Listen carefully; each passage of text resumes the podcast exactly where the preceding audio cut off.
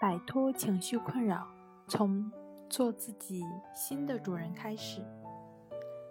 大家好，欢迎来到重塑心灵，我是主播心理咨询师刘星。今天要分享的作品是强迫症药物治疗的利弊。想要了解我们更多、更丰富的作品，可以关注我们的微信公众账号。重塑心灵心理康复中心。总是对自己的容貌缺陷反感，数次整容影响到了工作，深受折磨、误入歧途的，这是躯体变形障碍。总是对自己的头发毫不留情，习惯性的拔拔拔，秃头就找上了门，这是拔毛症。总是对。自己的物件难以分类，拥挤不堪，威胁到健康安全，没有任何价值的物品几乎全部存放，严重影响日常生活的，这是囤积症。有些颠覆三观的身体变形障碍，拔毛症、囤积症，从属于相关强迫症。没错，就是强迫症。时代在发展，科技在进步。强迫症也不再局限于强迫洗涤、强迫动作、强迫概念等这些耳熟能详的症状，新进了新成员，这都是病，得治。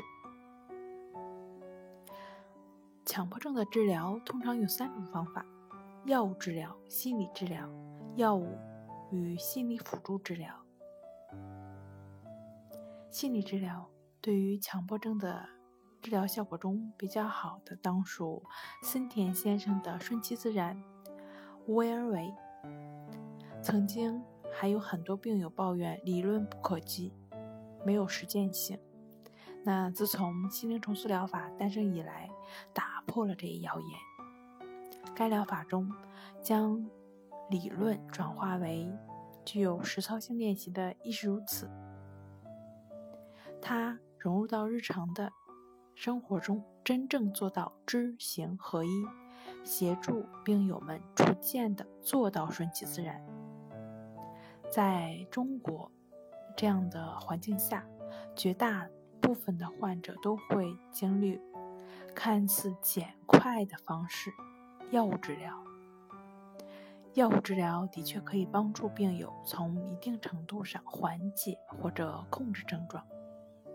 但是药三分毒，且看强迫症药物治疗的利与弊。强迫症药物治疗的利弊之利：药物不是病友的敌人，它的存在是帮助病友更好的接受治疗，提高生活质量。药物给予药物里的特点是增强脑内中枢神经的五羟斯的浓度，对于重度病友而言。情绪更容易稳定下来，能在较短的时间内缓解症状。强迫症药物治疗利弊之弊：一、副作用。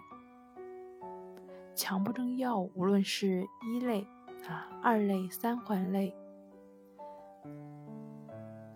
还是三类的合成增效剂。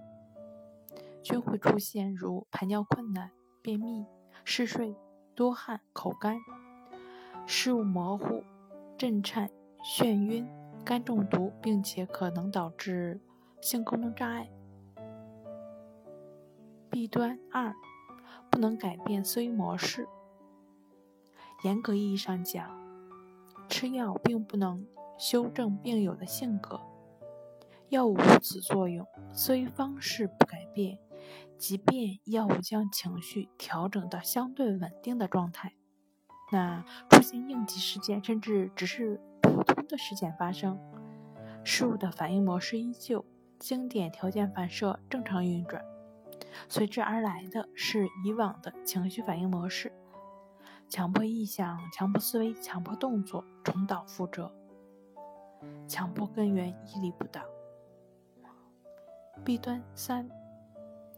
服药物周期长与停药的副作用：一旦服药时间冗长，足够抗强迫药物治疗需要至少三个月，视为一个疗程。抗强迫的药物用药原则就是足量，最大剂量的抗强迫药物取得较好效果维持在六个月，简历需要三年的时间，甚至是终身服药。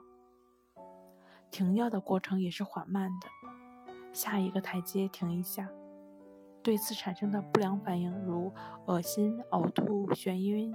嗜睡、失眠及感觉异常的现象。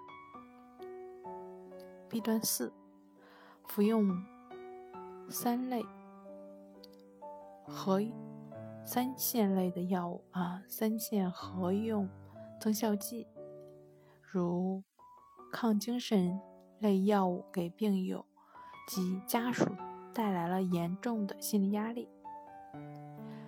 强迫症实属心理问题。但目前对抗强迫症的药物均取自焦虑、抑郁。对于严重病友，甚至服用抗精神类药物，不免引起病友及家人的恐慌。好了，今天就跟大家分享到这儿。这里是我们的重塑心灵，欢迎大家在节目下方留言，参与我们的互动。如果你有什么情绪方面的困扰，都可以在微信平台添加幺三六九三零幺七七五零幺三六九三零幺七七五零，即可与专业的咨询师对话。喜欢重塑心灵的朋友们，请点击订阅按钮。你的情绪我来解决。那我们下期节目再见。